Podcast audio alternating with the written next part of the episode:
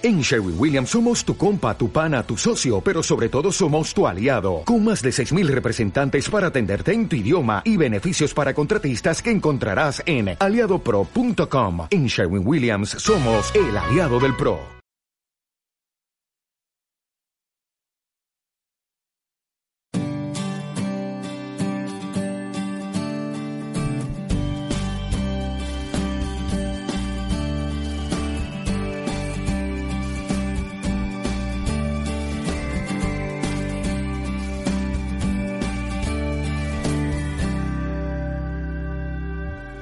Buenos días amigos, bienvenidos un día más a nuestro matinal de Valentia Radio.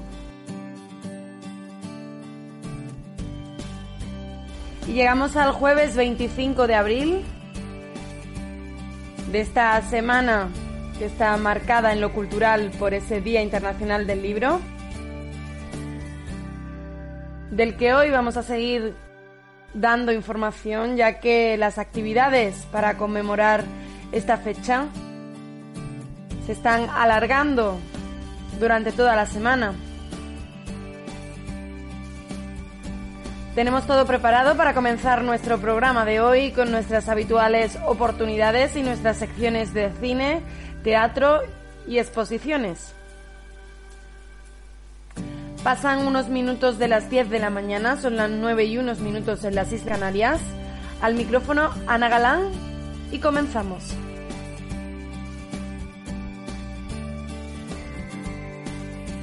Como ya viene siendo habitual esta semana, nuestra frase del día tiene que ver con la lectura.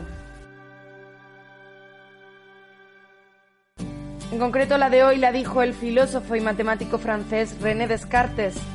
Él dijo así, leer un libro enseña más que hablar con su autor, porque el autor en el libro solo ha puesto sus mejores pensamientos.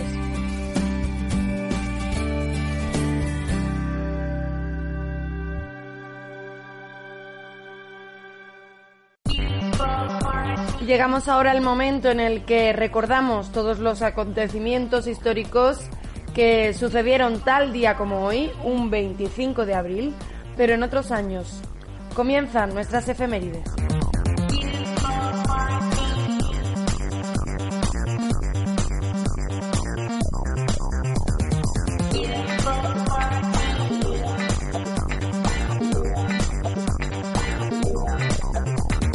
25 de abril de 1990 se pone en órbita el telescopio espacial estadounidense Hubble.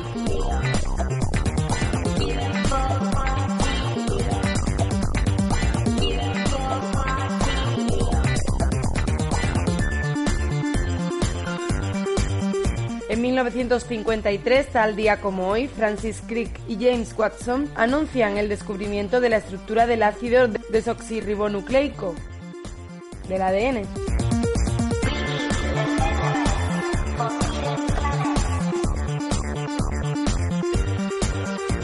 En 1945 se produce la liberación de Italia, los partisanos toman el control de Milán y el mismo día las tropas soviéticas y americanas se encuentran sobre el río Elba después de haber rodeado Berlín.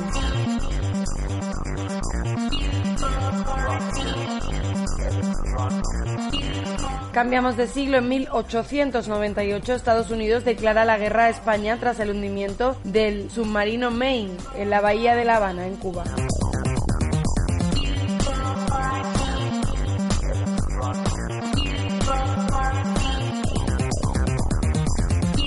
Y en 1859 se produce el inicio de la construcción del Canal de Suez.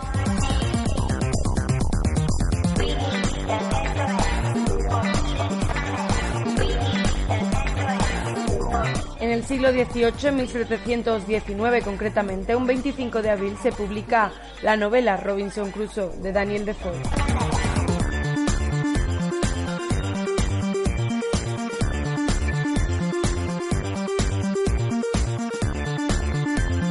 Y en 1707 el ejército Borbón derrota a un ejército aliado austriaco en la batalla de Almansa durante la Guerra de Sucesión Española.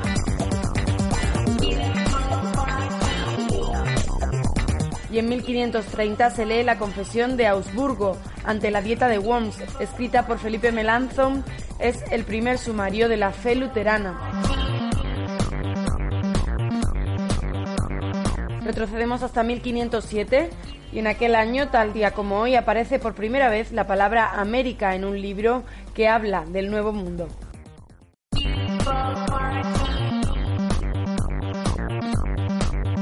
Y hoy acabaremos remontándonos hasta el año 693, porque tal día como hoy, un 25 de abril de aquel año, se celebraba el decimosexto concilio de Toledo.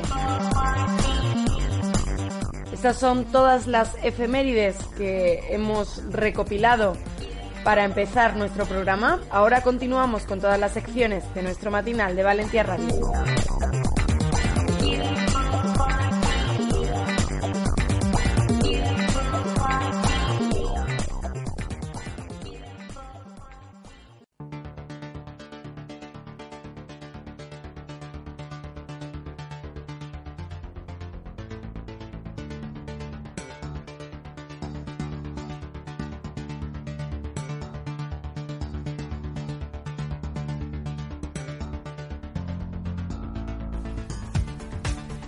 Momento de información, de ofrecerles las noticias nacionales e internacionales en el ámbito de la cultura.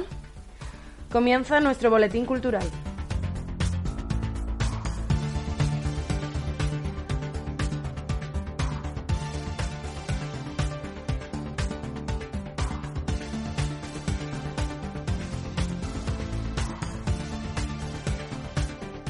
La taquilla de los cines españoles ha caído más de un 5% desde que entrara en vigor la subida del IVA en septiembre de 2012, según los datos provisionales de la Federación de Cines de España. Además, durante el año pasado se han cerrado un total de 141 salas de cine y 17 complejos en toda España. En cuanto a los datos generales, los cines han recaudado un total de 606 millones de euros durante el pasado ejercicio, casi un 4% menos que en 2011. Además, el número de espectadores, 90 millones, ha descendido también un 5%.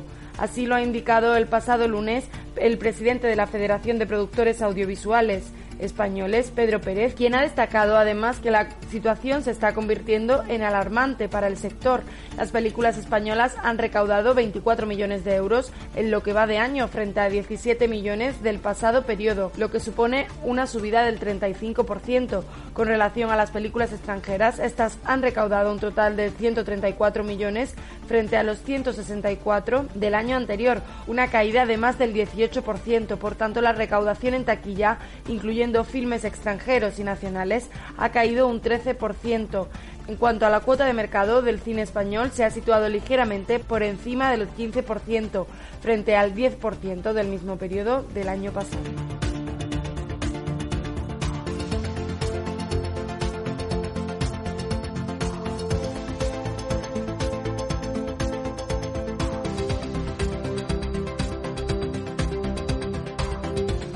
El pregón del escritor Albert Sánchez Piñón en el Salón del CENT del Ayuntamiento de Barcelona abrió las celebraciones del Día de San Jordi que un año más inundaron de rosas y libros las calles de la ciudad.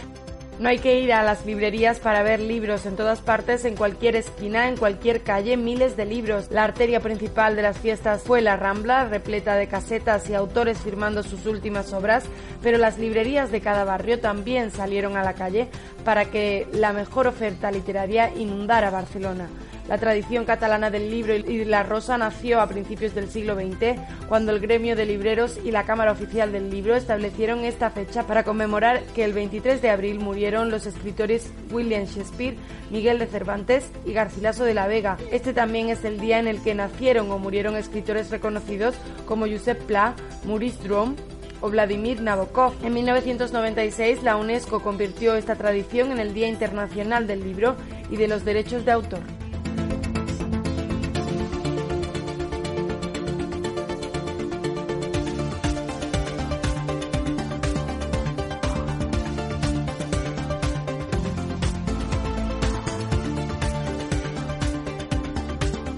Joven madrileño Lucas Vidal se incorpora a la exitosa franquicia cinematográfica Fast and Furious como compositor de la banda sonora de la sexta entrega de la saga, que será una mezcla de sonidos electrónicos y orquestales con toques europeos, tratando de reflejar la esencia de las Islas Canarias y Londres, escenarios donde transcurre esta película. Lucas Vidal, de 28 años de edad, ya tiene experiencia en Hollywood, pues en 2012 grabó la banda sonora de El Enigma del Cuervo, protagonizada por John Cusack, y La fría luz del día de Bruce Willis. Además, fue el responsable de la banda sonora de la exitosa cinta del español Jaume Balagueró, Mientras duermes. El compositor español hizo historia en el Berklee College of Music de Boston al ser el estudiante más joven en componer una banda sonora para una orquesta de 80 músicos y grabarla. Continuó sus estudios con Richard Daniel Poor compaginándolos con su asistencia a la Juilliard School of Music de Nueva York. Actualmente Lucas Vidal desarrolla su actividad entre Madrid y Los Ángeles. En 2011 fue nominado a Mejor Compositor Revelación del Año por la Asociación Internacional de Críticos de Música de Cine. Vin Diesel, Paul Walker y Diane Johnson encabezan el reparto de la próxima aventura de la famosa y taquillera franquicia basada en la velocidad Fast and Furious 6.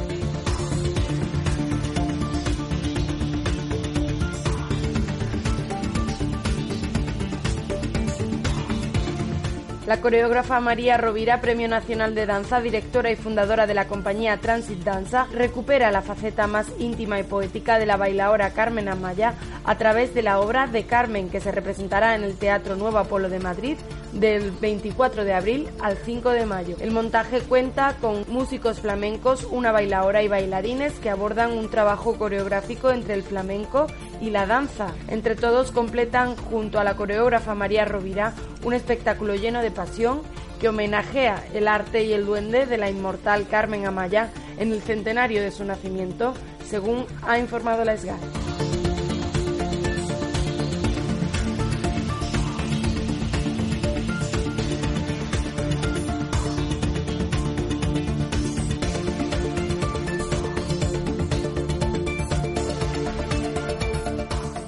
Músico y director de orquesta Jordi Sabal ha recibido el pasado lunes en el Palau de la Generalitat la insignia de Caballero de la Legión de Honor francesa, según ha informado la Fundación Centro Internacional de Música Antigua.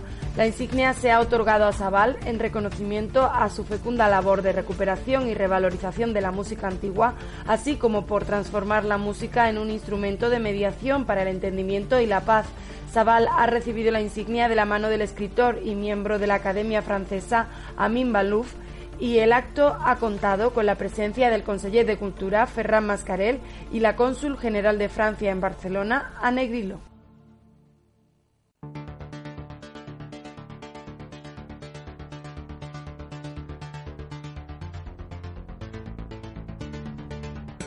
El próximo 6 de mayo el cantante británico Eric Bardon presentará su nuevo disco en el Teatro Lara de Madrid, dentro del ciclo de Leyendas con Estrella de Estrella de Galicia, un programa que reúne a veteranos músicos internacionales por donde ya han pasado John Cale, Bill Wyman y Mike Taylor y que esta temporada contará con grandes nombres como el ex líder de The Animals. Eric Bardon se ha convertido en una figura memorable en la historia de la música desde que en los 60 comenzará al frente de la mítica banda The Animals, firmando el clásico The House of the Racing Sun. Eric está de regreso después de siete años de ausencia en los estudios con un nuevo álbum grabado para el sello ABKO bajo el título Till Your River Runs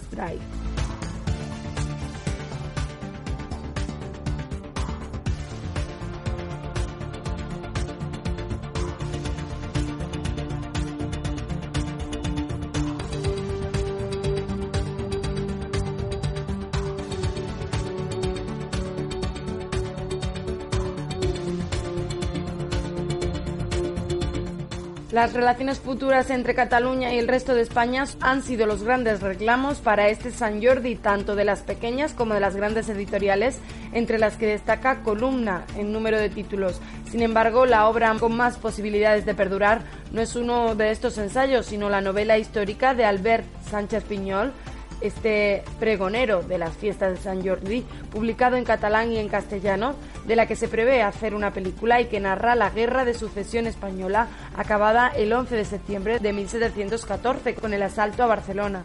Pero en los últimos meses, desde la masiva manifestación del 11 de septiembre en Barcelona, han sido muchos los periodistas, historiadores, economistas y personajes populares catalanes que han optado por aportar su visión a la causa soberanista en forma de libro.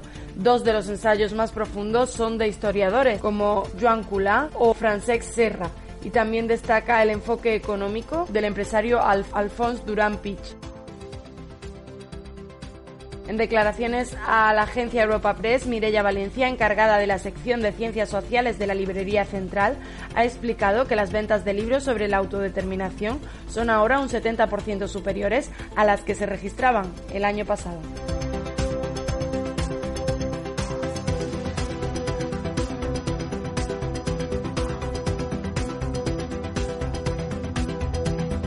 Pues hablando de esta nueva tendencia en el ámbito de la literatura catalana, de las ventas de libros, ponemos fin a nuestro boletín cultural y seguimos avanzando en nuestro magazine.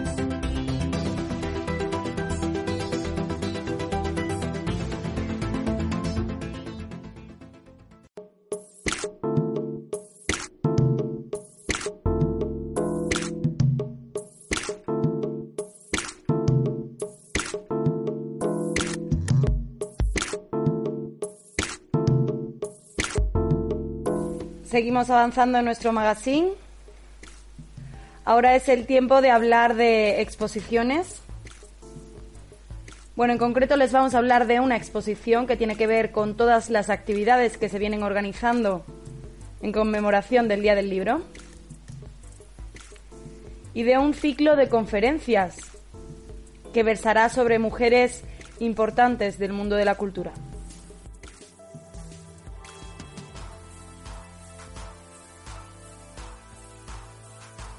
Les empezaremos hablando de una exposición. La Biblioteca Central Miguel de Cervantes de Pozuelo de Alarcón, en Madrid, acoge la exposición La Palabra Pintada, libros de artistas en España, que incluye una sección de medio centenar de libros seriados realizados por algunos de nuestros más significativos creadores contemporáneos, exhibiendo formatos que abarcan desde el libro ilustrado a propuestas más complejas y próximas al libro objeto.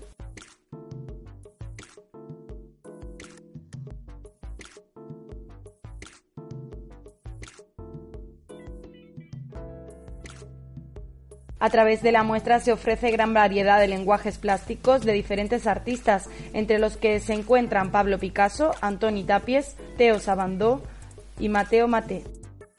Estos artistas recogen así un diverso repertorio literario que va desde Víctor Hugo a Jack London, a José Miguel Ullán o a Julio Caro Baroja.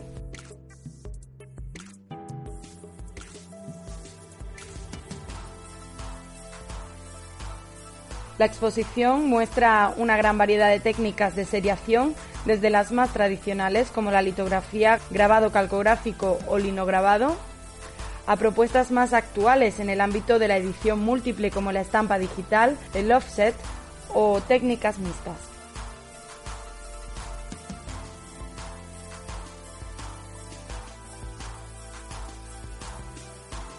Esta exposición que como les contamos abre sus puertas en Pozuelo de Alarcón, en la Biblioteca Central Miguel de Cervantes. Se inauguraba el pasado 22 de abril y estará expuesta hasta el próximo 29 de julio. Ya saben, la palabra pintada, libros de artistas en España.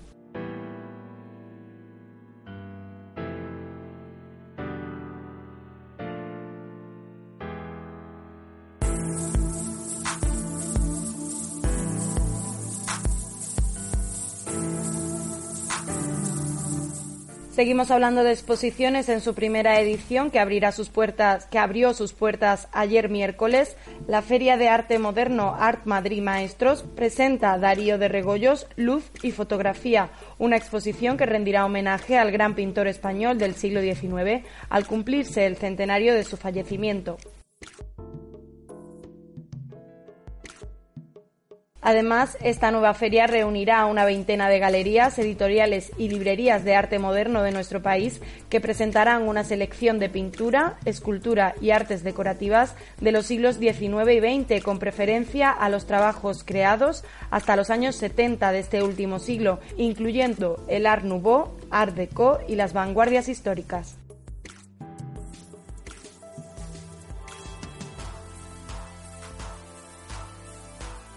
Regollos y los Sismos, comisariada por Borja Salazar, mostrará una decena de obras de Regollos, el primero en promover en España el impresionismo y sus diversos estilos, junto a fotografías de la época y otros documentos relacionados con el pintor nacido en Ribadesella, aunque vasco de adopción.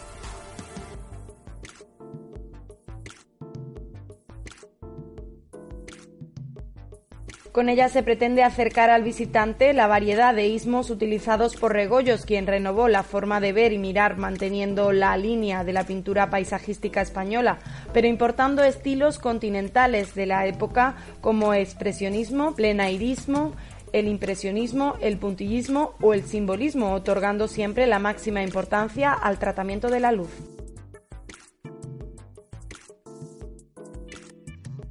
El impresionismo no fue aceptado tan fácilmente en sus inicios y sufrió un gran rechazo por parte del público español, algo que también ocurrió en Francia con artistas como Renoir, Monet o Pizarro, con quienes Regollos tuvo amistad y cuyo trabajo conoció de primera mano.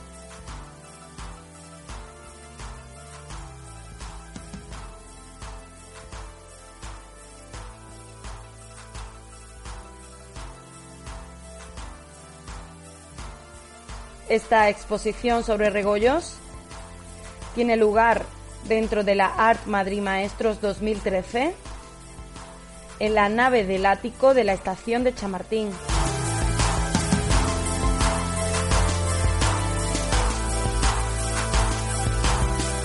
Hablaremos ahora de un ciclo de conferencias y es que el pasado 23 de abril daba comienzo el ciclo de conferencias que se celebrará en la Fundación Juan March, en su sede de Madrid, sobre seis mujeres singulares del siglo XIX y XX, Lu Andrea Salomé, Rosa Luxemburg, Gertrude Stein, Alma Mahler, Virginia Woolf y Clara Campoamor.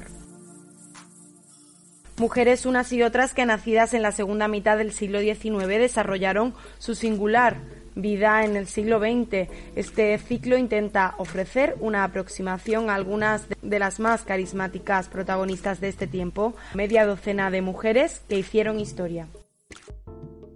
Ayer tenía lugar la conferencia de Antonio Pau, que versaba sobre Luandrea Salomé, una mujer sin debilidades.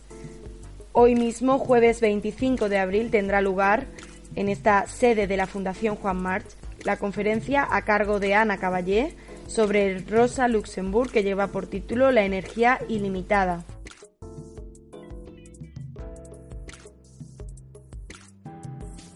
Ana Caballé es profesora titular de Literatura Española de la Universidad de Barcelona y responsable de la Unidad de Estudios Biográficos. Rosa Luxemburg, sobre la que va a versar esta conferencia de Ana Caballé, nació en 1871 en la ciudad polaca de Zamosk pero al poco tiempo su familia judía se trasladó a Varsovia, donde la pequeña Rosa fue testigo de los primeros progromos sufridos en el gueto de la capital polaca y en su propia calle, la calle Flota, Luxemburg, se convertiría en una autoridad intelectual y en una celebridad en el seno del mundo obrero por la autenticidad de su pensamiento. ¿Reforma o revolución? Era la gran pregunta en el seno de los partidos socialistas de aquella época. Ella la resolvía con claridad.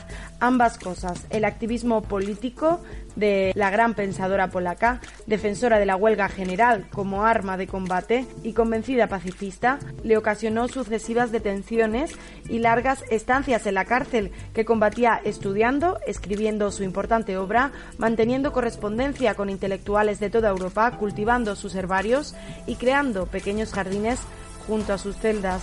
Su energía era ilimitada y murió asesinada en 1919. Rosa Luxemburg es la protagonista de esta conferencia que tiene lugar hoy en la sede de Madrid de la Fundación Juan March y las próximas conferencias se celebrarán el 30 de abril, el 7 de mayo el 9 de este mismo mes y el 14 de mayo tendrá lugar la última conferencia a cargo de Margarita Borja sobre la utopía pura de Clara Campoamor.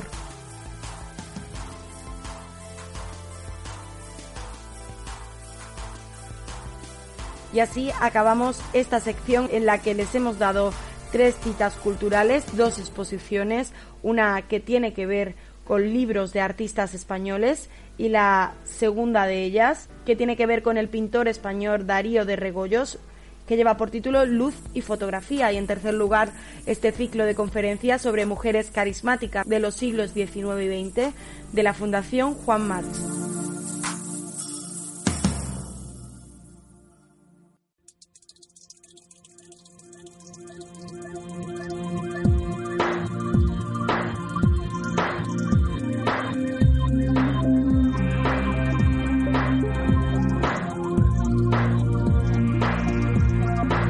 El Centro Dramático Nacional estrenaba ayer miércoles en el Teatro María Guerrero de Madrid La monja Alférez de Domingo Miras.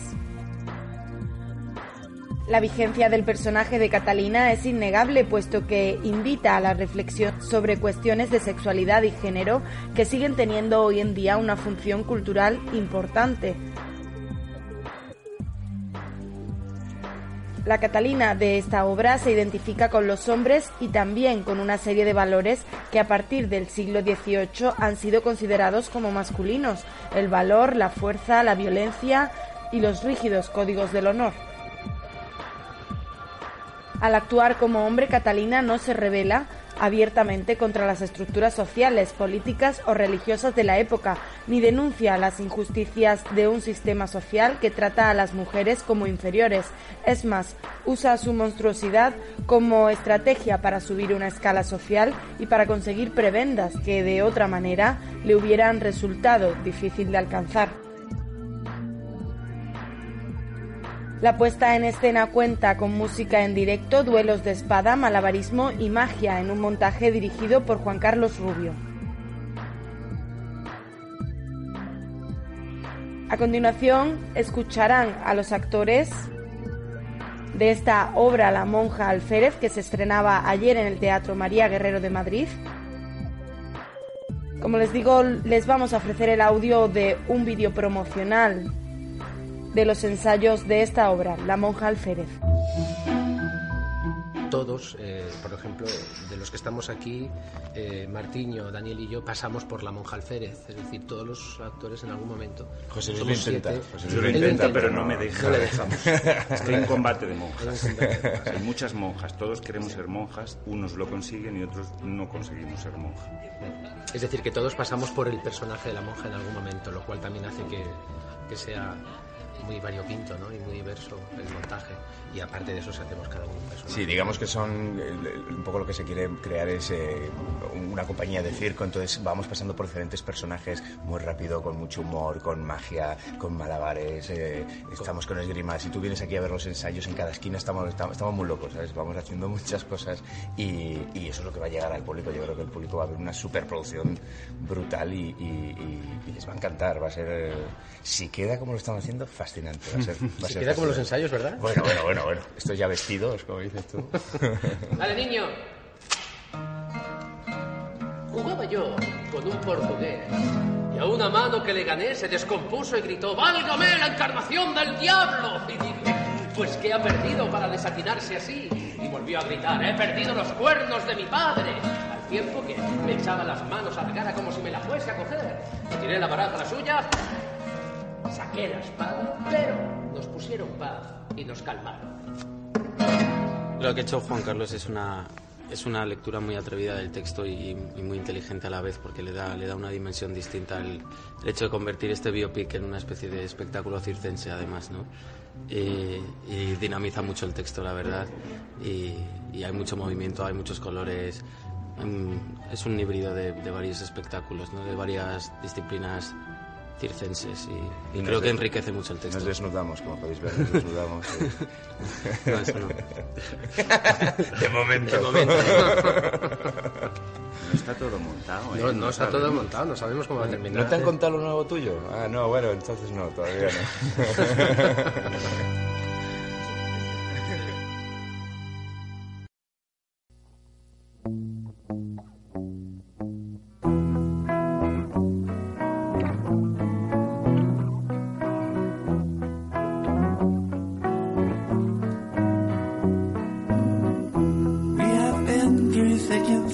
Llega el momento preferido por esta locutora y es aquel en el que en tiempos de crisis nosotros indagamos para traer cada día un ramillete de oportunidades a todos aquellos jóvenes que quieren seguir ampliando su formación, ser beneficiarios de determinadas becas o participar en concursos que les ayuden a desarrollar sus habilidades artísticas.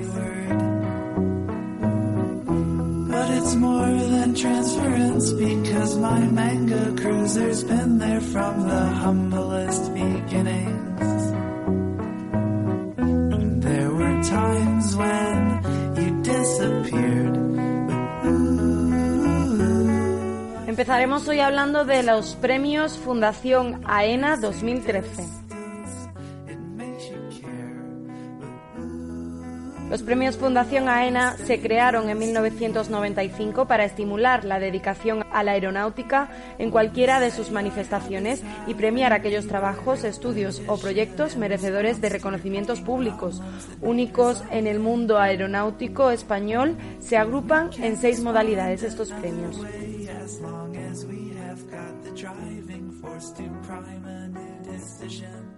En el año 2013, la Fundación AENA convoca el premio Luis Azcárraga de Estudios Singulares sobre el Transporte Aéreo, el premio José Ramón López Villares de Proyectos de Fin de Carrera sobre Aeropuertos o Navegación Aérea y el premio de Periodismo de Trabajos Periodísticos sobre Aeropuertos y Transporte Aéreo.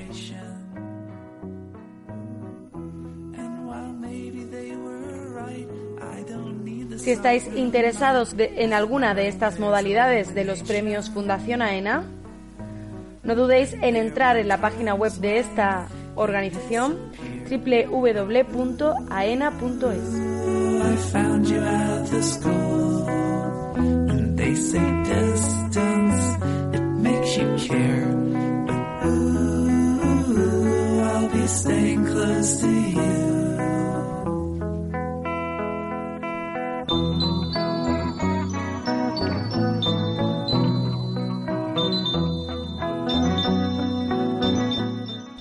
os traemos la convocatoria de los premios Tomás y Valiente 2013. Ya ha sido convocado el Premio Tomás y Valiente 2013 por el Centro de Estudios Políticos y Constitucionales y el Tribunal Constitucional para ensayos constitucionales y sobre justicia en este sector. Se trata de un premio bienal dotado de 12.000 euros, abonado entre las dos instituciones, entre el Centro de Estudios Políticos y el Tribunal Constitucional. Y el plazo de presentación de las candidaturas concluye el próximo 13 de septiembre.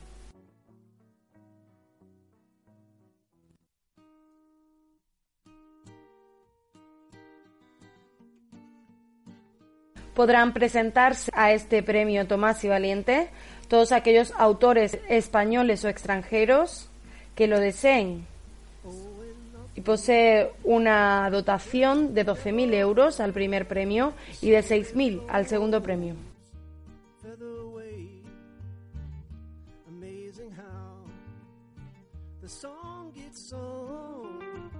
Si quieren consultar más información, entren en la página web www.cepf.gov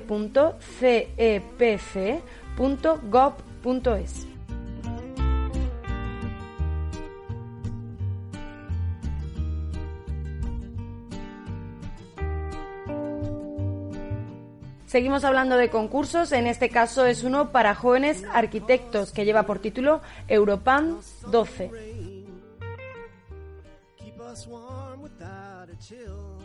Europan 12 se dirige a los jóvenes arquitectos europeos asociados o no con jóvenes profesionales de otras disciplinas. Todos los concursantes, cualquiera que sea su profesión, deberán tener menos de 40 años a la fecha límite de entrega de las propuestas, que es el próximo 28 de junio de 2013.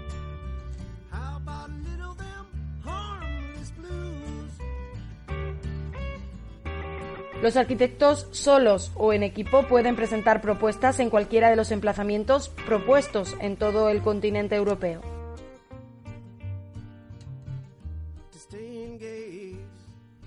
El objeto primordial del concurso es aumentar el intercambio de ideas entre los profesionales europeos y extraer las ideas innovadoras, así como la máxima calidad de la arquitectura y el urbanismo para nuestras ciudades.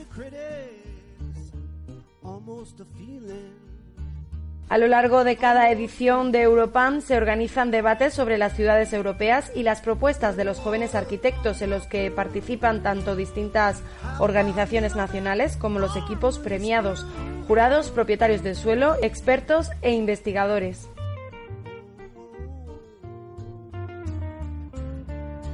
Para participar deben ser jóvenes arquitectos con menos de 40 años y el concursante deberá efectuar un abono de 150 euros la dotación del premio es un primer premio de 12.000 euros y un segundo de 6.000. Este premio es convocado por el Consejo Superior de los Colegios de Arquitectos de España y encontraréis más información en la página web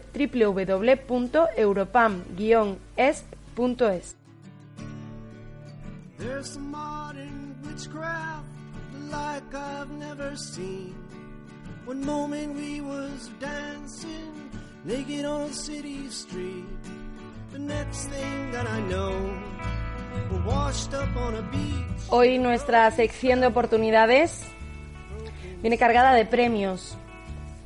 Nuestra última oportunidad del día es el premio de investigación del Consejo Económico y Social 2013. Esta institución, el Consejo Económico y Social, para promover y divulgar la investigación en las materias relacionadas con sus funciones, convoca este premio de investigación. Este año el tema elegido es la concertación social en España, una evaluación de su trayectoria en la perspectiva de los cambios socioeconómicos.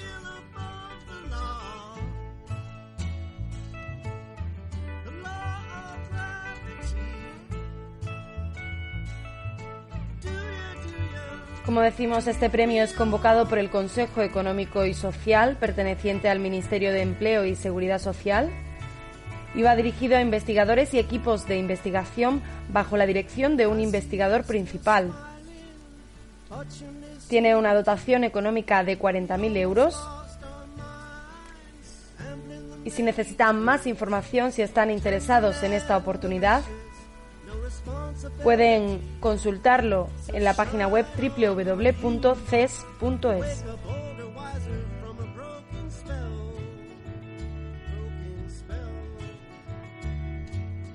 Y hasta aquí nuestras oportunidades de hoy que vienen de la mano de cuatro premios en áreas tan diferentes como la arquitectura, el derecho o la economía.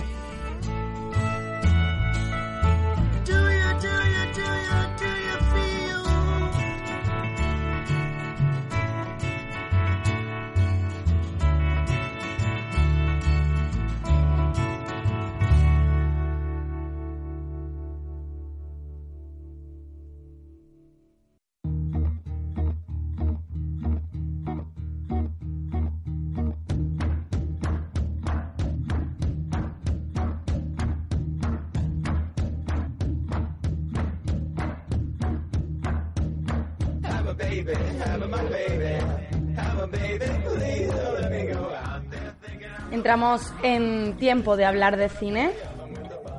Esta es nuestra sección del séptimo arte. Y si en el ámbito de la literatura esta semana viene marcada en lo cultural por ese Día Internacional del Libro, la cita con el cine esta semana está en Málaga, ya que esta 16 edición del Festival de Cine Español de esta ciudad del sur de España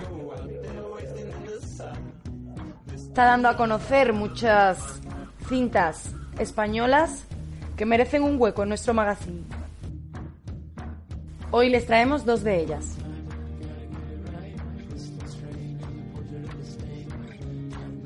Empezaremos por La Estrella, es la ópera prima del director Alberto Aranda, protagonizada por Ingrid Rubio y Carmen Machi. Es un drama de esperanza y luz, aunque algunas sombras en las que los personajes protagonistas tendrán que hacer frente, además de a sus vidas, a la violencia de género o al racismo.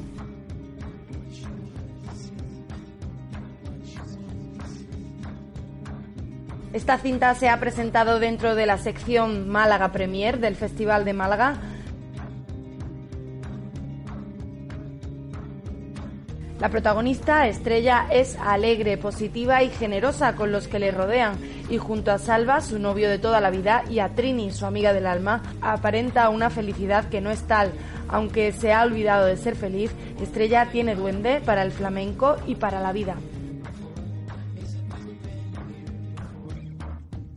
La estrella se estrenará el 24 de mayo en los cines españoles y es hermana gemela de la novela homónima de Belén Carmona, según ha explicado el director Alberto Aranda, al tiempo que ha añadido que el guion se trabajó desde cero.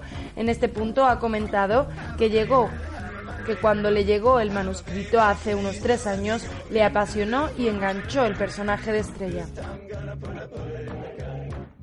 Para la escritora Belén Carmona, el reto creativo era a partir del mismo espíritu, pero hacer bailar a los personajes y a la historia con otra coreografía.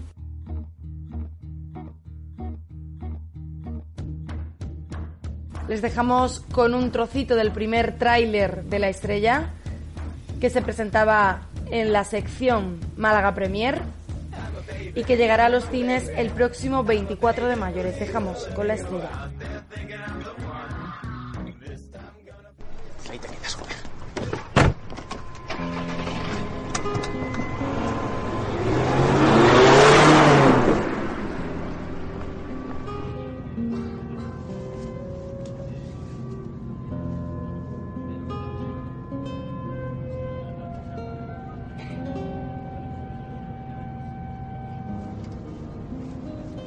¿Cuánto falta, mamá? Otra vez, hijo. No lo sé, Mark.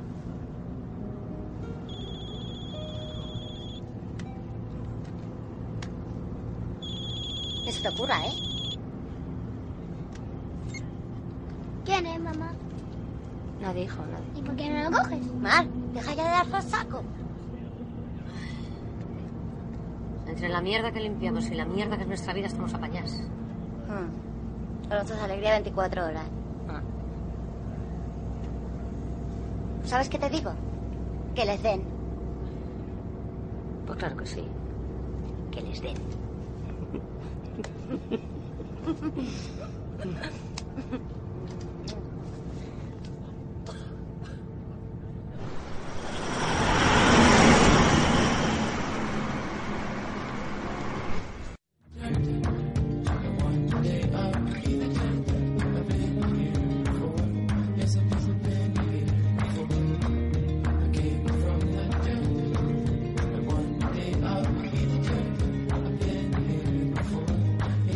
La siguiente película que les presentamos lleva por título Esto no es una cita del director Guillermo Fernández Roizar, que se ha presentado dentro de la sección de la sección Zona Cine del 16 Festival de Málaga.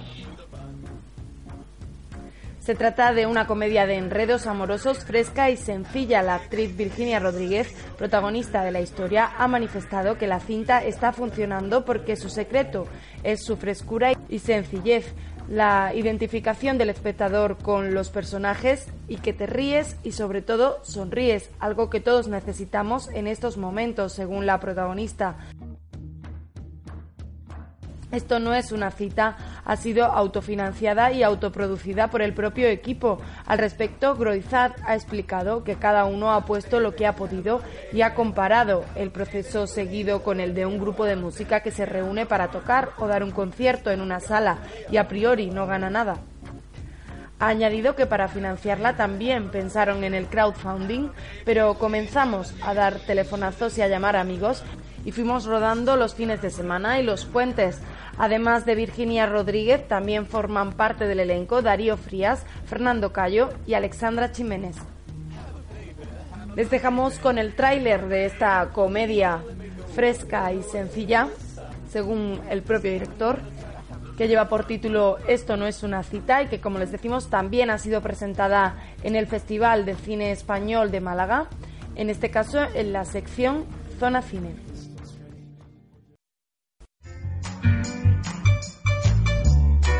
Joder, pues estoy muy contento. Pues porque voy a estar prácticamente solo en la oficina con Paula. La que me gusta del trabajo. ¿Miguel? No, Miguel no está, no está, está de vacaciones. No, mejor, ¿eh? Que no estoy preparada para verle. Sí, necesito un, un algo, un alguien para olvidarme un poco, sí.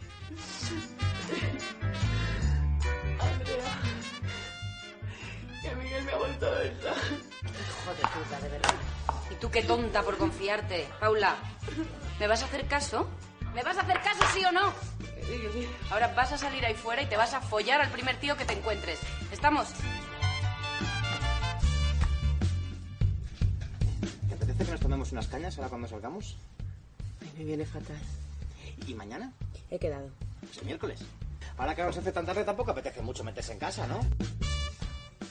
Ya creía que no querías quedar conmigo. No, no es eso, es que está muy liado. Entonces, ¿podemos follar?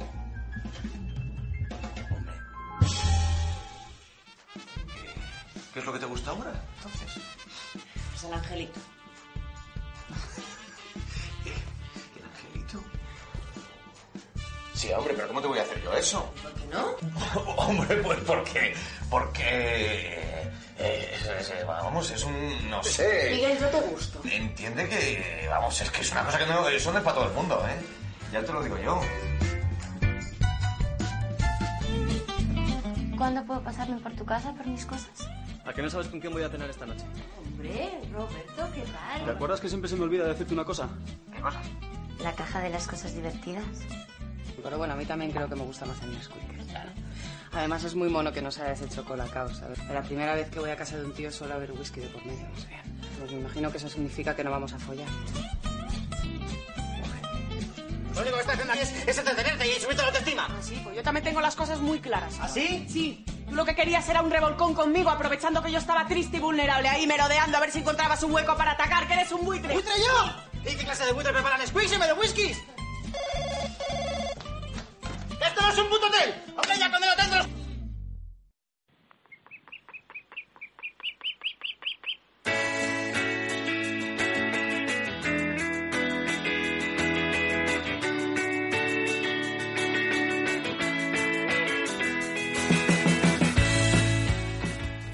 Hoy los últimos minutos de nuestro programa vamos a dedicarlos a hablar de una obra maestra de la novela, de la que es considerada la primera novela inglesa y de la que hoy se cumplen 294 años de la fecha de su publicación.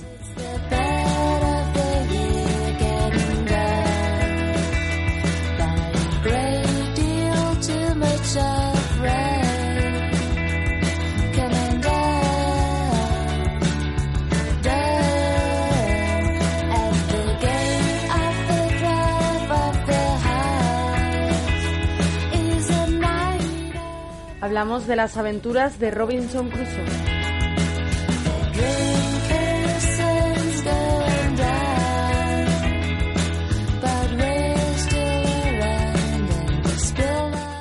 Ya al principio de nuestro programa, en nuestra sección de efemérides, dábamos cuenta de que tal día como hoy, un 25 de abril del año 1719, era publicada esta obra de las aventuras de Robinson Crusoe, escrita por Daniel Defoe.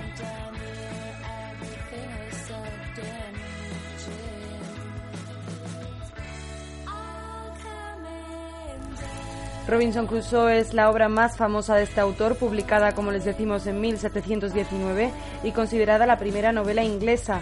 Se trata de una autobiografía ficticia del protagonista, un náufrago inglés que pasa 28 años en una remota isla tropical. Probablemente la historia tuvo como inspiración hechos reales ocurridos a Pedro Serrano o Alexander Selkirk, a partir de donde construiría como una trama sencilla y auténtica un símbolo del colonialismo, del hombre perfecto y de la moral suprema.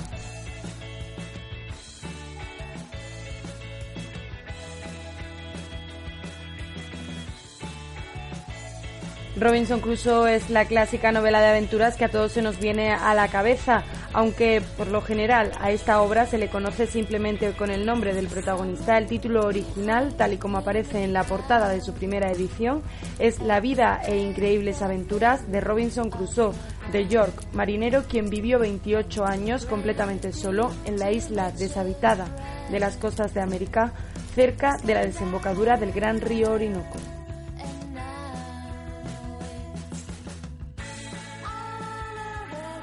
El historiador James Joyce vio a Robinson el protagonista del colonialismo británico, así como un símbolo del puritanismo, el hombre hecho a sí mismo, la perseverancia incluso en las más difíciles condiciones, la apatía sexual y el autocontrol.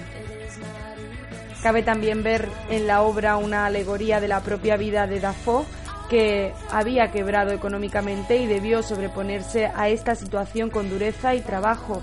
Por otra parte, aunque acaso no haya estado nunca en el designio del autor, el lector ha de enfrentarse filosóficamente en la novela como metáfora de la desnudez humana ante las fuerzas abrumadoras de la naturaleza como puesta en evidencia de la lucha ante estas fuerzas para someterlas y así crear un mundo habitable y cómodo para el hombre.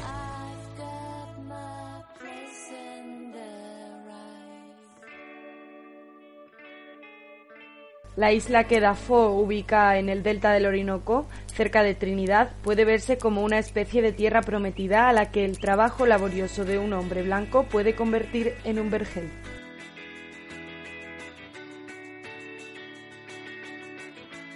El éxito de esta novela de Robinson Crusoe de Daniel Dafoe fue inmediato y universal, considerada la novela inglesa más popular de todos los tiempos y el segundo libro más leído después de la Biblia. A finales del siglo XIX, ningún otro libro en la historia de la literatura occidental tenía más ediciones, traducciones e imitaciones que Robinson Crusoe, con más de 700 reimpresiones, traducciones e imitaciones, como decimos.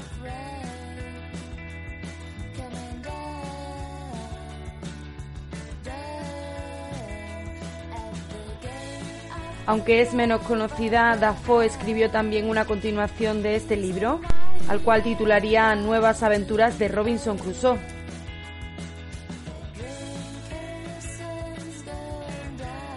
En la economía clásica y neoclásica, Robinson Crusoe es frecuentemente usado como instrumento para ilustrar la teoría de la producción y la elección del consumidor en ausencia de comercio, dinero y precios. Bajo tal concepto, Crusoe debe elegir la combinación óptima de tiempo dedicado a la producción y tiempo dedicado al ocio. A su vez, debía elegir qué cosas producir en el tiempo que dedica a la producción. Usualmente las alternativas consisten en recolectar cocos o elaborar herramientas de caza y pesca.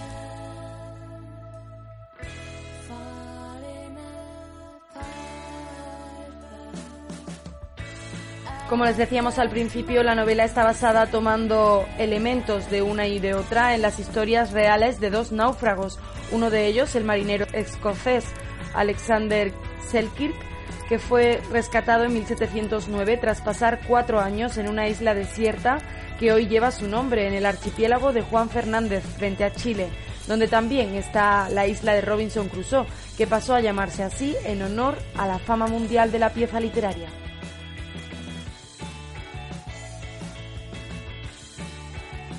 La otra historia real es de un capitán de la Marina Española llamado Pedro Serrano, que siendo el único superviviente del naufragio de un patache español en un banco de arena del mar del Caribe, pasó ocho años aislado hasta que fue rescatado en 1534.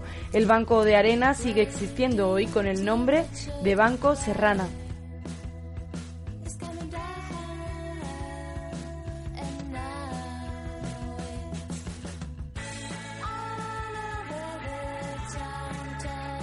Y como tantas otras joyas literarias de la literatura universal, Robinson Crusoe ha conocido múltiples adaptaciones cinematográficas desde los mismos orígenes del cine. El cineasta francés Georges Méliès dirigió una versión en 1902 y entre otros directores, Luis Buñuel también rodó en 1952 una versión de esta novela de Dafoe o Peter O'Toole en 1973 junto al actor estadounidense Richard Roundtree, a pesar de que no es exactamente igual que la novela de Dafoe. En el año 2000, Tom Hanks como actor principal y Robert Zemeckis como director rodaron la película Náufrago, en la que se relata la historia de un ejecutivo, interpretado por Hanks, de una empresa de paquetería que queda varado en una isla después de un accidente aéreo. Al igual que Robinson Crusoe, el protagonista de la película queda aislado en esta isla desierta y además encuentra un compañero, en este caso una pelota de voleibol llamada Wilson.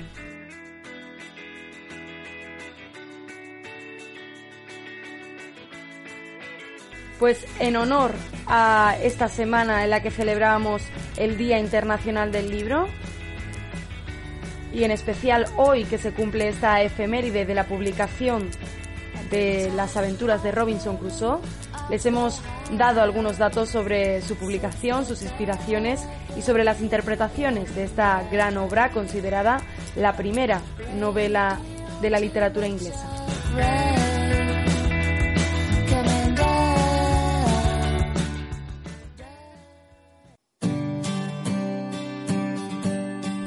Y así agotábamos el tiempo de nuestro magazine matinal de hoy, jueves 25 de abril, en el que, como cada día, les hemos hablado de oportunidades, les hemos dado toda la información nacional e internacional en el ámbito de la cultura. También les hablábamos de cine, de estrenos de cine en el Festival de Málaga y también de teatro.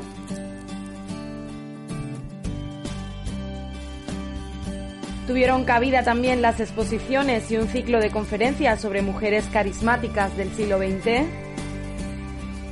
Y acabábamos con esta joya de la literatura universal que es Robinson Crusoe, del que hoy se cumplen no- 294 años desde su publicación.